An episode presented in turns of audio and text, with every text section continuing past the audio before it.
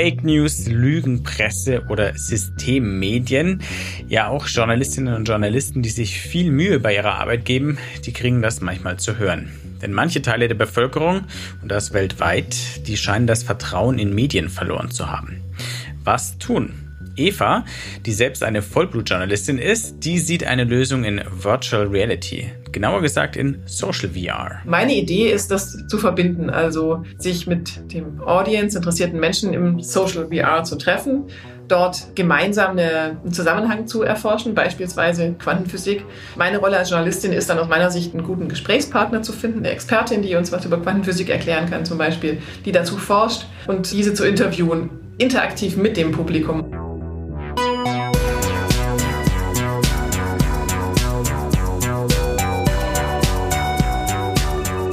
Hi und willkommen mal wieder zu New Realities, dem Podcast von 1C9 und dem XR Hub Bavaria.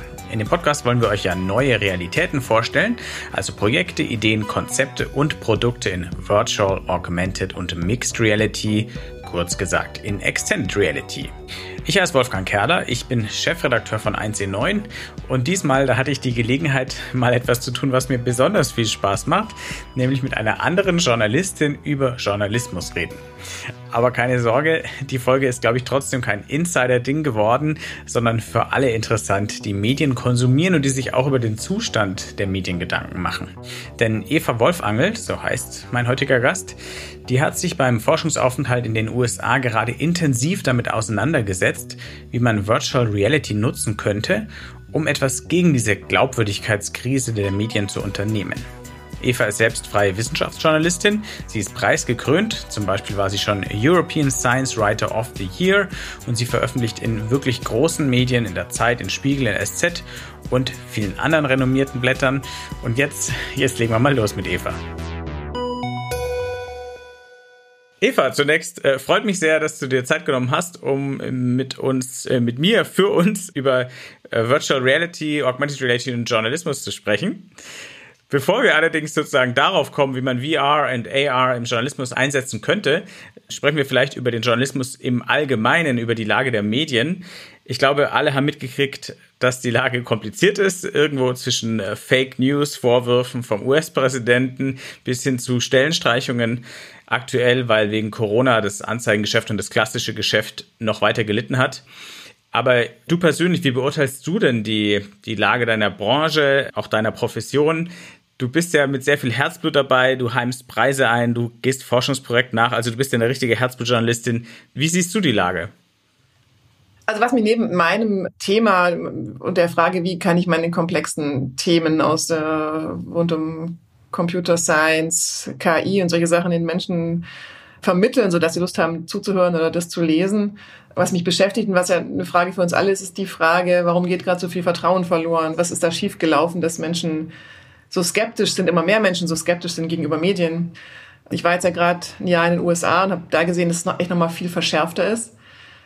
Da ist einfach schon ein echt nicht zu kleiner Teil der Bevölkerung auf einem Stand, wo es schwierig ist, miteinander zu kommunizieren und die wir kaum zurückgewinnen können in, in ein Vertrauen gegenüber Medien und auch Wissenschaft. Und das ist, glaube ich, richtig schlecht, nicht nur für die Medien. Also das finde ich nicht nur aus Eigennutz schlecht, sondern auch für die Gesellschaft. Das ist schlecht für die Demokratie, wenn Menschen nicht mehr miteinander reden oder nicht mehr, ja, letztlich so Institutionen nicht mehr Glauben schenken, wie Journalismus oder Wissenschaft.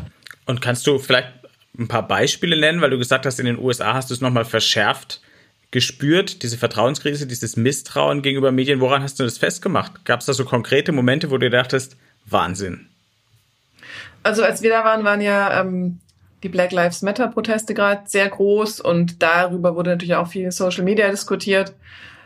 Und also eins hat mich sehr beschäftigt, da gab es so eine Verschwörungstheorie rund um die Black Lives Matter Proteste, die offenbar irgendjemand verstärkt hat, was nicht klar ist, wer eigentlich. Da gibt es verschiedene Theorien, aber jedenfalls, was man gesehen hat, auf Twitter ging der Hashtag hoch, DC Blackout und die Theorie dahinter war, dass Polizei und, und Militär eben Washington das gesamte Internet quasi ausgeschaltet haben oder geblockt haben, damit keine Nachrichten mehr nach draußen dringen, damit sie wahrscheinlich Demonstranten, was auch immer, verprügeln, verschleppen können. Da fand ich einfach krass zu sehen. Also natürlich fand ich, ist das gar nicht abwegig für die Demonstranten, weil es ging wirklich krass ab und die Polizei, also da sind schlimme, wirklich schlimme Sachen passiert. Ich verstehe, dass da das Vertrauen in diesen Staat total verloren geht, aber mir ist da so klar geworden, dass niemand das Vertrauen hat, um sowas wieder einzufangen. Also ich habe dann Tweets gesehen von Journalisten und Wissenschaftlern, die versucht haben zu sagen, das, das stimmt gar nicht, ich wohne selber in DC und bei mir geht das Internet und das ist eine ja, Verschwörungstheorie ist vielleicht zu viel, aber es ist im Prinzip war das ja ein Thema, um den Konflikt anzuheizen. Und das wurde immer wieder beobachtet, oder habe ich auch beobachtet in, in, den USA, dass das halt ganz schnell geht und dass es auch ausgenutzt wird von Kräften, die die Demokratie schwächen wollen, würde ich sagen, die dann solche Gerüchte verstärken. Und ja, und wie gesagt, auf, auf diese Reaktion kann man immer so, ja, ihr steckt ja alle mit drin, so in die Richtung. Also da ist mir so klar geworden, selbst mit unser mit logischen Argumenten kann man nichts mehr ausrichten, weil egal was man sagt, es ist immer immer der Verdacht, man steckt da eh mit drin. Solchen Leuten braucht man gar nicht zuzuhören. Das sind ja Journalisten, das sind ja die anderen, das, sind die, das ist die andere Seite, die haben eigene Interessen. Und das fand ich super frustrierend zu sehen. Viele sagen ja jetzt, Social Media ist schuld, Facebook ist schuld, Twitter ist schuld. Würdest du sagen, weil diese Situation oder das ganze Bevölkerungsteile ein Misstrauen gegenüber Institutionen, gegenüber Wissenschaft, gegenüber Medien haben, ist ja nicht über Nacht zustande gekommen. Würdest du sagen, dass die Medien, ich mag die Formulierung zwar nicht, aber wir nehmen es jetzt mal ein bisschen verallgemeinert, vielleicht auch Fehler gemacht haben? Ja, also ich glaube schon. Ich habe schon den Eindruck, dass wir uns lange oder unsere Branche sich lang darauf ausgeruht hat, dass wir so die sind, die sagen, was die Wahrheit ist in Anführungszeichen und die Menschen müssen uns ja zuhören und wir sind so ein bisschen die, ist überspitzt ausgedrückt, aber ich, ich sehe diese Haltung schon noch teilweise und die ist, ist verbreitet. Wir sind so die Elite, die ja weiß, was wahr ist und was wichtig ist. Und wir sagen es euch und ihr müsst halt zuhören und es glauben. Und ich glaube, dass das natürlich von äh, manchen Leuten auch als arrogant wahrgenommen worden ist oder dass wir zu lange, finde ich, zu wenig Rückfragen auch zugelassen haben. Es geht bis hin zu Kollegen, die heute noch sich weigern, auf Fragen, Kommentare, Leserbriefe zu antworten. Da finde ich, muss dieses Bild von Kommunikation, wir reden an euch hin und ihr hört gefälligst zu. Ich glaube, da müssen wir echt drüber nachdenken, das zu ändern. Und natürlich das andere, was wichtig ist, ist einfach mehr Diversity in Redaktionen. Also das ist natürlich auch ganz klar, die meisten Redaktionen sind halt weiß, gut situiert, akademisch. Also da, glaube ich, braucht man einfach mehr Diversity, weil natürlich, wenn man die Hälfte der Bevölkerung einfach mal ausklammert, entstehen natürlich solche Dynamiken, dass sie dann sagen, warum sollen wir euch eigentlich zuhören? Ihr seid doch die anderen. Das verstehe ich auch ein Stück weit. Und da, glaube ich, müssen wir deutlich selbstkritischer werden und mehr wirklich in Kommunikation treten. Wir behalten das, was du jetzt über die Lage des Journalismus, über die Vertrauenskrise, die Gründe dafür gesagt hast, mal im Hinterkopf und machen einen kleinen Break, sage ich. Also wir machen Themenwechsel. Wir werden es noch brauchen, was du gesagt hast, aber wir schauen jetzt mal auf das Thema XR, Extended Reality. Wann hast du denn angefangen, dich mit VR und den anderen XR-Anwendungen, Technologien zu beschäftigen? Angefangen hat es auf der Republika, ich vermute 2015 oder 16 da habe ich im Prinzip VR entdeckt. Bis dahin, ich meine, ich bin Technikjournalistin, ich schreibe viel über Technik, aber bis dahin dachte ich ja gut, ich bin ja keine Gamerin, ich bin wirklich überhaupt keine, also keine Computerspielerin. Ich spiele gerne mit Menschen, Brettspiele tatsächlich altmodischerweise. aber mein Bild von Gaming war bisher immer so, man ist halt dann allein und spielt, also ja, man sitzt allein vor einem Rechner. So, das ist einfach nicht das, was mir Spaß macht. Und dann habe ich auf der Republika gab es einfach so eine VR-Anwendung zum Ausprobieren. Da konnte man mit dem Raumschiff auf den Mars fliegen und da aussteigen und dann den Mars erkunden. Und es war natürlich trotzdem so ein Alleinerlebnis, also es war nicht interaktiv mit anderen Menschen, aber da ist mir so das Potenzial von VR klar geworden, weil es einfach super beeindruckend war, in dieses Raumschiff zu steigen und dieses Gefühl, ich bin sofort da. Ich bin wirklich vor Ort. Es geht ja allen Menschen so. Ich glaube, alle, die das erste Mal VR probieren, haben so dieses Wow-Effekt. Aber da habe ich gemerkt, ich werde neugierig, was man damit alles machen kann. Und dann habe ich irgendwo gelesen, es gibt Social VR. Das war irgendeine Reportage, ich glaube, vom Guardian wo sich Menschen mit Menschen treffen. Und dann dachte ich, ah, das ist doch genau das, was mich eigentlich interessiert. Echte Interaktion. Und dann habe ich mir ein Headset gekauft und habe angefangen, in so Social VR-Räume zu gehen. Zuerst in Altspace. Und habe da ziemlich schnell gemerkt, dass es total spannend ist, weil man Menschen aus aller Welt natürlich trifft. Menschen, die man nie im echten Leben getroffen hätte und mit denen super interessante Gespräche führt. Also es hat meinen Horizont wahnsinnig erweitert. Aber ich habe über Themen gesprochen, über die ich noch nie so viel Gelegenheit hatte, so viele neugierige Fragen auch zu stellen.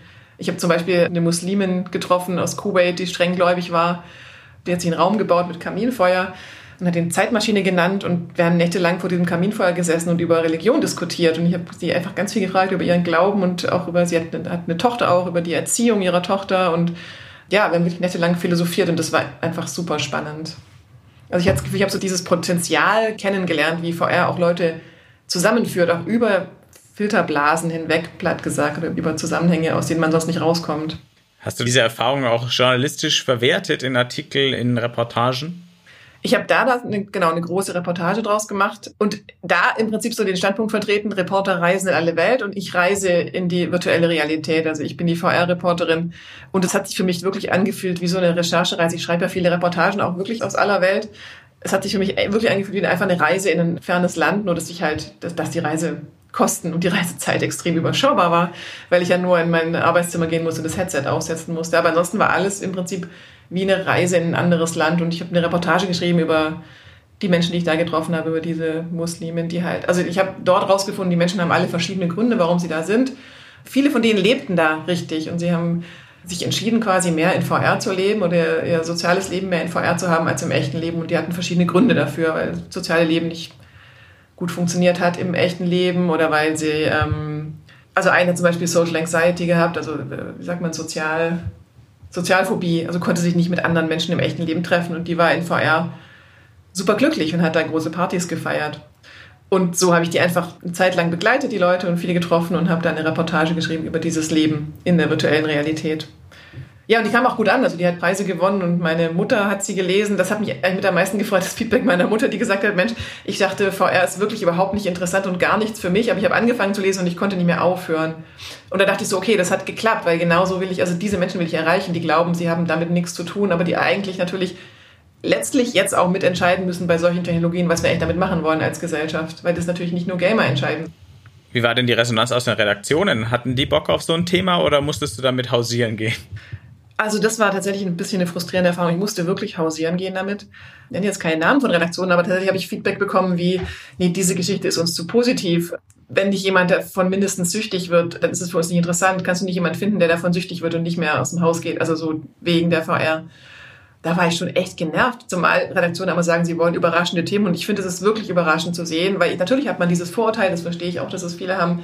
In VR sind Leute, die letztlich kein, ja, die süchtig sind, die ein Problem haben, die dann eben dieses, die, hocken dann mit gleichen Gesicht vorm Computer und gehen nie wieder raus und haben keine echten Freunde, aber so ist es halt nicht. Und deswegen fand ich, wenn ihr immer überraschende Themen haben wollt, was die Redaktion eben oft zu mir sagen, wir brauchen was Überraschendes, und dann komme ich mit was Überraschendem und dann ist es ihnen aber doch zu unüberraschend oder zu, zu positiv. Also das war frustrierend. Am Ende die ersten Teile der Geschichte habe ich in Reportagen, dem Schweizer Magazin veröffentlicht. Da war ich ausschließlich in VR und später habe ich diese Menschen in ihrem echten Leben besucht und habe daraus nochmal so ein nochmal ein neues Thema im Prinzip gemacht, also den, diesen Vergleich VR, echtes Leben, sind es eigentlich die gleichen Menschen, um mit dem nächsten Vorurteil aufzuräumen, wo Leute immer sagen, du, im Computer, im Internet sind doch, die verarschen dich ja alle, da tun doch alle so, als wenn sie wer anders wären. Und da hatte ich immer das Gefühl, nee, in VR geht es nämlich nicht, weil du viel zu viel mitbekommst. Du hörst die Stimme, du siehst, wie sie sich bewegen, du kommst ihnen so nah und ich war sicher, die Menschen sind so, wie ich sie da treffe und ich kenne diese Menschen. Und das war im Prinzip so die Hypothese von der zweiten Geschichte, die dann Geo gekauft hat, was mich sehr gefreut hat, weil man Geo vielleicht aus erst hingucken gar nicht denkt, dass das ein Thema für die ist. Aber ja, die waren offen und das kam auch total gut an. Und wie war die Diskrepanz zwischen VR-Leben und echtem Leben, als du die Menschen dann physisch getroffen hast? Ja, die war tatsächlich, fand ich klein. Natürlich sehen die anders aus. Ne? Man sieht ja in VR nur Avatare und im echten Leben sieht man die echten Menschen und Sana, die, die Muslimin aus Kuwait, hatte zum Beispiel ein Kopftuch auf. Das habe ich natürlich auch schon gewusst.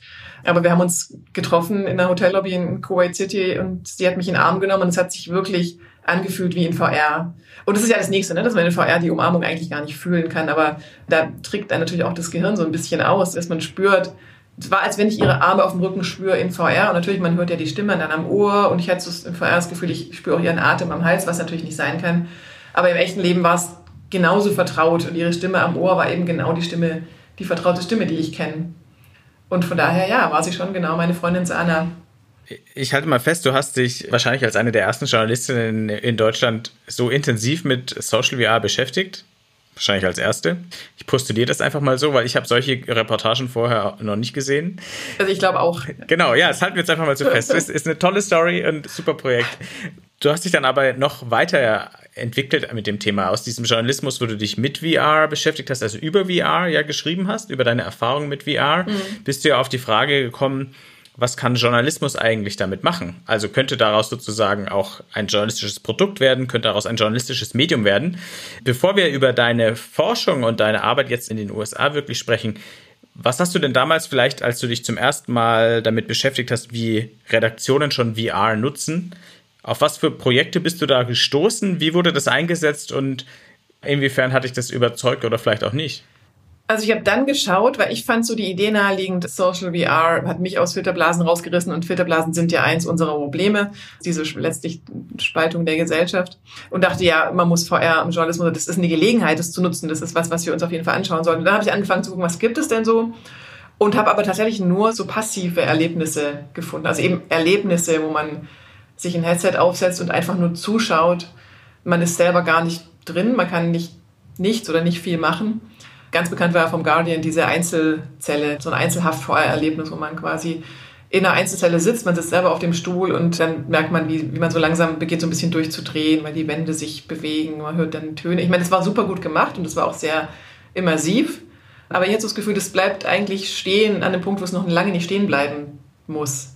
Es gab ein paar andere, in den USA gab es ein paar ähm, VR-Erlebnisse, wo sie in Hurricane, wo man in den Hurricane reingehen konnte. Und es gab ganz viele coole Unterwassersachen, aber es war halt immer so, man ist alleine irgendwo und kann halt Sachen angucken, man kann aber nicht mitmachen. Und das fand ich, hat mir gefehlt. Also nachdem ich Social VR gesehen habe und gesehen habe, wie toll Interaktion in VR ist, und dass man ja auch, also in Social VR, in diesen Räumen konnte man Dinge anfassen, Dinge hochheben, was werfen.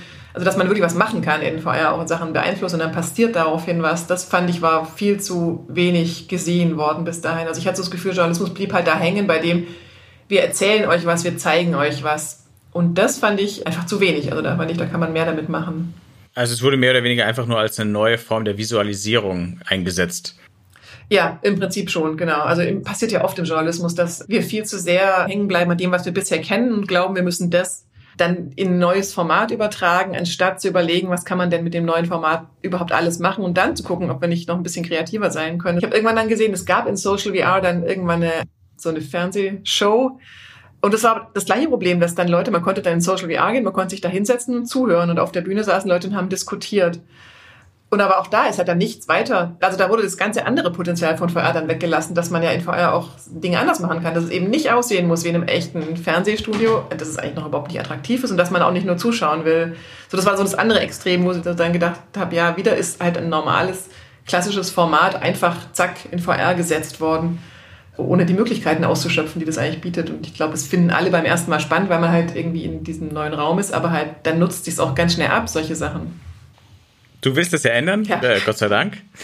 Und du hast es am Anfang schon gesagt, du warst ein Jahr in den USA und zwar warst du da als Night Science Journalism Fellow am MIT. Neben deinen vielen Preisen hast du das auch noch ergattert.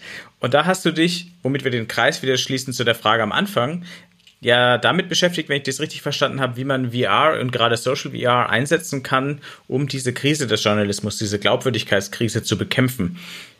In a nutshell, wie würdest du denn ausführlicher beschreiben oder erklären, was du da herausgefunden hast oder was du da vielleicht für Ideen entwickelt hast, wie man Social VR nutzen konnte, um auch wieder dieses verloren gegangene Vertrauen, diese verloren gegangene Kommunikation zwischen Medien und Bevölkerung hinzukriegen? Genau, ich habe angefangen zu recherchieren, was gibt's denn für Best-Practice-Beispiele mit VR und Journalismus und auf der anderen Seite in diesem Bereich Regaining Trust, also das Vertrauen zurückzugewinnen. Und im Prinzip war meine Erkenntnis, all diese Projekte in Deutschland und in den USA, die versuchen, den Leser wieder zu erreichen, in Anführungszeichen, oder die, unsere Audience, Leute dazu bringen, dass sie kommunizieren mit uns zumindest mal wieder nicht mehr ganz so skeptisch sind oder, oder die sind ja oft nicht nur skeptisch, sondern wirklich ablehnend. Also alle Projekte sind, liefen, oder ja, doch eigentlich gesehen habe, liefen so auf, dass man halt Veranstaltungen macht und dass man die ähm, Journalisten mit dem Audience zusammentreffen lässt. Und das ist schon auch meine Erfahrung, also sowohl in VR als auch im echten Leben, dass Menschen, die sehr kritisch sind gegenüber Journalisten, wenn die dann mal jemanden treffen wie mich, dann merken die, ah, Mensch, das ist ein Mensch und er hat eigentlich doch keine bösen Absichten. Also man kann dann ja miteinander reden und das hilft ja eigentlich immer. Ne? Und dass man dann, also in diesem Dialog merke ich, kann man ganz viel Dinge klären und Vertrauen zurückgewinnen und auch, ja, im Prinzip nochmal Leuten auch erklären, wie wir arbeiten oder was unsere was unsere ethischen Anforderungen sind in unserem Beruf, warum wir eben nicht uns bezahlen lassen dafür, dass wir über jemanden schreiben, warum wir nicht bestochen werden, warum die Regierung uns nicht vorschreibt, was wir schreiben und so weiter und so fort. Und es geht gut im Dialog, aber es geht nicht so gut, wenn man es halt einfach nur irgendwo hinschreibt. Genau, und da dachte ich so, okay, Social VR ist, also kann sowas ein bisschen besser skalieren, weil natürlich diese Veranstaltungen sind nicht besonders gut skalierbar jetzt sowieso nicht in der Corona-Zeit. VR kann uns ein bisschen helfen, das zu skalieren, indem wir solche Treffen vielleicht auch in Social VR stattfinden lassen. Dann hat zumindest niemand eine große Anreisezeit und man, wir können uns mit Interessierten treffen und solche Gespräche auch führen, denen erklären, wie wir arbeiten. natürlich das andere, was mich fasziniert in VR, ist, dass man Dinge reinholen kann oder Dinge sichtbar machen kann, die man im echten Leben gar nicht sehen kann.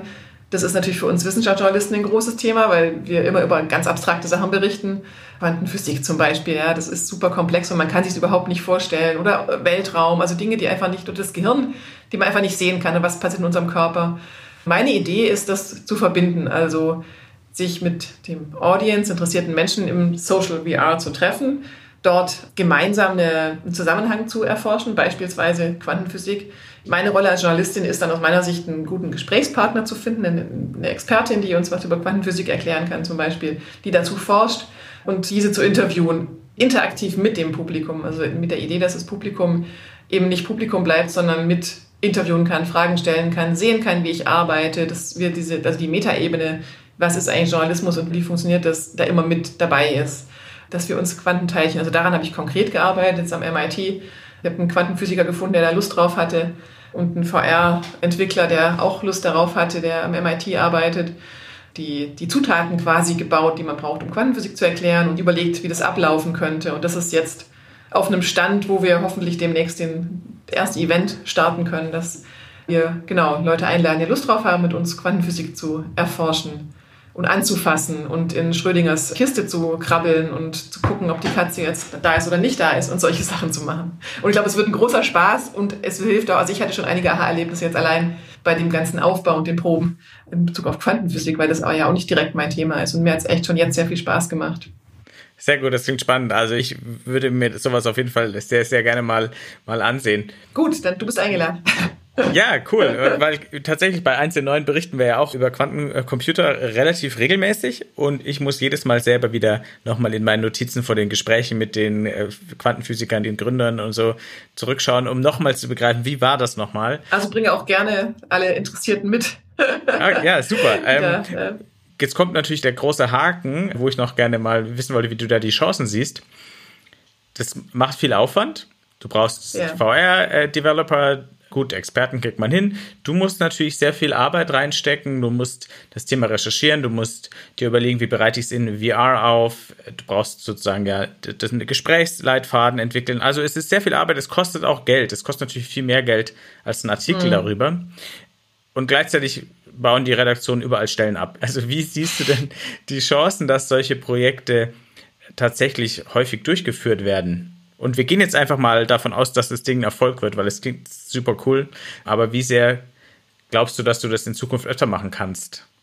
Also das ist ja eine generelle Frage. Also aller guter Journalismus braucht natürlich mehr Zeit und Aufwand, als die Redaktionen in aller Regel gerade bezahlen können und wollen. Das erleben wir Freien gerade immer mehr, man eigentlich nochmal kräftig nachverhandeln muss. Aber du hast schon recht. Ich meine, das ist jetzt sehr aufwendig gewesen oder ist, ist es immer noch. Also ein Ding, was wo ich glaube, man ein bisschen Nutzen hat von dem, was jetzt schon da ist, ist, dass man eben diese Umgebung nutzen kann, auch für andere Themen.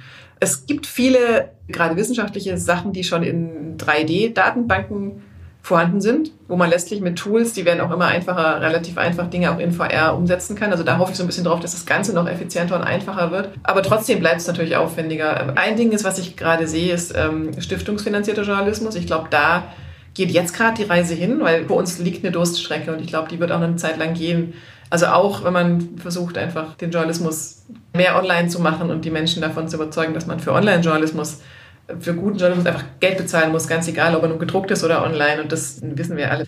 Im Internet sind die Menschen nicht so offen dafür zu bezahlen. Ich glaube, dass wir das hinkriegen, aber ich glaube, diese Durststrecke, die müssen wir durchstehen. Und ich glaube, da brauchen wir unter anderem die Hilfe von Stiftungen, denen einfach die Demokratie am Herzen liegt und die dafür sorgen wollen, dass Journalismus diese Durststrecke überlebt. Und das ist natürlich ein anderes Finanzierungsmöglichkeit, auf, auf die ich finde, wir setzen müssen. Dann ist aber auch so, dass der Redaktionen trotz allem auch sehr viel Geld ausgeben, jetzt gerade für VR, AR-Erlebnisse und für Visualisierungen. Und da glaube ich, also wenn man die New York Times anschaut, ich meine, gut, die sind jetzt wirklich sehr groß und haben sicher auch viel Geld, aber trotz allem, also wenn man anschaut, was sie da machen, glaube ich, wenn man das noch ein bisschen mehr in eine Richtung lenkt, in die es interaktiv ist und in die es wie ich finde, ein bisschen weggeht von reiner Spielerei zu mehr Journalismus, dann ist das vielleicht auch nur eine Umschichtung von Mitteln. Kostet dann wiederum nicht so viel mehr. Aber diese Form, daraus ein interaktives VR-Event ja letztendlich zu machen, wo du einen Gesprächspartner mitbringst, durchs Gespräch leitest, aber auch das Publikum einbindest, ist für dich trotzdem noch Journalismus ist ja was ganz was anderes, als ich lese einen Artikel, den du vorher geschrieben hast. Aber du würdest sagen, das ist nach wie vor Journalismus. Ich finde schon. Also ich finde, klar, muss meine Rolle klar sein. Ich darf jetzt nicht der unkritische Erklärbär sein. Also es gibt im Wissenschaftsjournalismus so diese Geschichte vom Erklärbär-Journalismus, wo es früher viele ihre Rolle daran gesehen haben, die komplexe Wissenschaft schön zu erklären. Ich glaube, das darf natürlich nicht passieren. Es muss, ich muss die kritische Journalistin bleiben, die auch kritisch nachfragen kann und ja, das Themen kritisch einordnen. Ich glaube, das darf man nicht verwechseln. Das merke ich, das wird, glaube ich, gerade auch oft verwechselt. Also gerade wenn es so um neue Technologien geht, wie VR, AR, dass, dass äh, Wissenschaftler oft sagen, wir sitzen noch in einem Boot.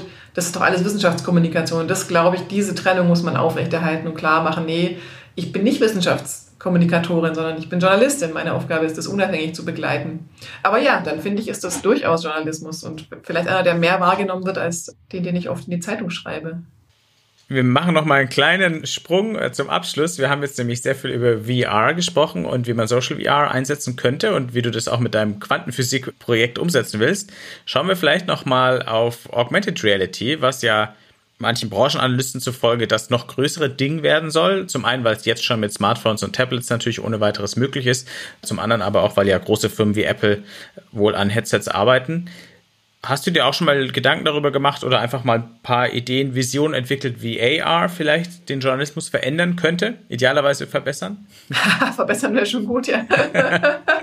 also ich finde bis jetzt finde ich es mit AR auch so, ich meine, es ist beeindruckend und schön spielerisch. Ich habe jetzt auch in der New York Times einiges gesehen, beispielsweise die Mondlandung, wo man quasi diese Raumfähre in sein eigenes Wohnzimmer holen kann und von allen Seiten aus betrachten und dabei hört man die Original Funksprüche von damals und es ist total beeindruckend und cool irgendwie, aber halt wieder so, finde ich, zu passiv und auch zu, ähm, ja, man ist zu wenig eingebunden, zu wenig interaktiv. Ich glaube, das Ganze kommt daher, dass wir zu sehr in diese Pokémon Go-Ecke noch hängen, dass wir denken, das ist, ich halte mein Tablet irgendwo hin und dann erscheint da irgendwas. Und da bin ich persönlich bis jetzt noch kein großer Fan davon. Vielleicht kommt es noch, klar, es ist einfach, man kann es mit dem Tablet, mit dem Handy machen, aber dadurch halt natürlich auch wiederum sehr begrenzt, finde ich. Man kann mit der New York Times kann man sich auch, nee, Google hat es jetzt auch, dass man sich ne, verschiedene Tiere auf den Schreibtisch holen kann, die man googelt. Und das ist vielleicht schön für Unterricht, für Schule oder so, dass Kinder sehen können, so ist das Tier, so groß ist das oder so bewegt sich das. Also so aber für Journalismus stelle ich mir immer noch ein bisschen was Interaktiveres vor. Also was ich mir beispielsweise denken kann, was mich beeindruckt hat, als eine Anwendung, die ich mal auf der CES in Las Vegas gesehen habe, war für einen Notarzt, quasi der vor Ort, der, der Ersthelfer, der ankommt, oder der, also der, der Krankentransportfahrer hat eine, ein AR-Headset auf. Und da hast du natürlich recht, oder das sagen ja viele, dass das eher im Kommen ist, weil man halt damit im echten Leben auch noch rumlaufen kann und auch die echte Welt sehen kann, was natürlich von Vorteil ist. Und der ruft da den Notarzt an und der guckt dann quasi durch dessen Auge auf den Fall und den Patienten und hilft ihm quasi, den richtig zu behandeln, kann ihm auch noch Input geben und kann ihm Sachen einblenden auch. Ne? Das sind die Dinge, die du als erstes checken musst und so weiter. Und das, denke ich, ist, könnte was sein, was für uns interessant sein könnte, für Journalisten, die auf Recherche sind, nämlich wieder, um das Publikum mitzunehmen und so diesen Rechercheweg transparent werden zu lassen. Also, dass wir so ein Headset dabei haben und dann spannenden Momenten Leute sich zuschalten können, durch unsere Augen gucken, zugucken können, was wir da eigentlich gerade machen und dabei sein. Das fände ich das ist jetzt vielleicht tatsächlich ein bisschen verrückt oder klingt so ein bisschen zu visionär. Aber ich finde, wir müssen echt in diese Richtung denken. Dieses, wie kann man Leute beteiligen? Wie kann man es interaktiv machen? Ja, wie kann man die am echten Leben teilhaben lassen auf die Art und Weise? Ach, ich finde es super. Interaktive Echtzeitrecherche mit AR-Headset. Ja, oder? Ich glaube, das würde echt auch Spaß machen und ich glaube, es wäre echt ein großer Gewinn für Leute, die nachher dann unsere Produkte, in welcher Form auch immer konsumieren, auch das immer reinspiegeln können, wie läuft denn gerade die Recherche, was, was macht denn die da gerade oder wen trifft sie oder können vielleicht sogar noch eine Frage stellen, ja, oder? Genau, weil bestimmt hat man vielleicht auch jemanden in der Audience, der sich mit dem Thema oder die sich mit dem Thema sowieso noch besser auskennt, weil sie vielleicht in dem Bereich arbeitet. Ja. Und dann hat man plötzlich noch schlauere Fragen im Ohr. Genau, hat sie nicht erst hinter im Leserbrief die schlauen Fragen, die man vergessen hat zu stellen, sondern kann sie genau. quasi noch einbauen. So. Genau, so ja, hätte ich fragen können. cool. Eva, äh, vielen Dank in diesen Einblick in deine Arbeit. Ich finde, sowas macht immer wahnsinnig Lust. Also da freue ich mich auch immer, in dieser Branche noch zu sein, trotz aller Schwierigkeiten, was man da noch alles machen kann und was alles möglich ist. Und ich hoffe, so wie du es gesagt hast, dass wir diese Durststrecke alle gemeinsam überstehen und dass die Redaktionen dann solche Ideen, äh, wie du sie jetzt ausprobierst, auch einsetzen, um wieder mit ihren Leuten in Gespräch zu kommen, auch mit den Leuten, mit denen sie jetzt keinen Kontakt mehr haben. Verrat uns doch noch kurz, wie es bei dir jetzt weitergeht. Du bist zurück aus den USA vom MIT, zurück im deutschen äh, Journalistinnenalltag. Was steht denn bei dir jetzt an? Also tatsächlich habe ich einige Konferenzveranstalter überzeugen können, Social VR auszuprobieren, was mich wirklich freut. Also ich bin ja neben schreibender und sprechender Journalistin auch Speakerin und Moderatorin und hatte einige Anfragen für den Herbst, was mich wirklich gefreut hat. Und natürlich ist vieles davon jetzt irgendwie digital, virtuell. Zum Beispiel habe ich das Heidelberg Laureate Forum, was wirklich so eine ganz klassische Veranstaltung ist mit äh, den, den, höchsten Preisträgern der höchsten Preise aus Mathematik und Informatik. Die habe ich überzeugen können, einen Teil davon wirklich in einem Social VR Room stattfinden zu lassen. Und das freut mich total, weil das ist, finde ich, ist der nächste Anwendungsfall, der wirklich vor der Nase liegt und den wir jetzt auch machen müssen. Ne? Dass wir nicht immer nur uns auf Zoom treffen, wenn es um Konferenzen geht, sondern ja, mal in Social VR und wirklich miteinander reden, weil das fehlt allen. Also da sind einige Veranstaltungen im Herbst, einige, tatsächlich bin ich auch im echten Leben. Auf Twitter verkünde ich sowas meistens oder auf meiner Homepage, wenn da jemand Interesse hat. Ja, und ansonsten verfolge ich meine Themen weiter, aber ich habe echt gemerkt, ich habe Lust, mehr in diesen neuen Formen zu experimentieren und das vielleicht auch ein bisschen dank Corona, äh, man muss ja auch mal äh, irgendwas Positives daran sehen, dank Corona sind Leute da offener, weil es allen so geht, dass sie halt mit Leuten wieder interagieren wollen, sich auch in meinen Arm nehmen können, wie gesagt, was in VR auf eine Art auch funktioniert. Oder in der Konferenz meiner Kaffeepause mit jemandem quatschen, weil das sind ja die Momente, die eigentlich am, am spannendsten oft sind, wo man die besten Gespräche hat. Und auch das lässt sich eben mit Social VR gut umsetzen. Also da freue ich mich jetzt auch auf ein bisschen rumexperimentieren im Herbst. Und dann hoffe ich, kommt irgendwann das echte Leben zurück und wir können auch wieder mehr auf echte Events gehen und uns im echten Leben treffen, was natürlich immer noch das Allerbeste ist. Cool. Wir werden uns natürlich darum bemühen, dass du auch bei Events von 1 9 dabei bist. Für den XR Hub bist du auf jeden Fall dabei bei den Medientagen in München. Nicht verpassen, wird digital sein. Da könnt ihr Evas Erfahrungen auch hören. Danke dir für das tolle Gespräch. Ja, dir auch vielen Dank. Hat viel Spaß gemacht. Bis bald.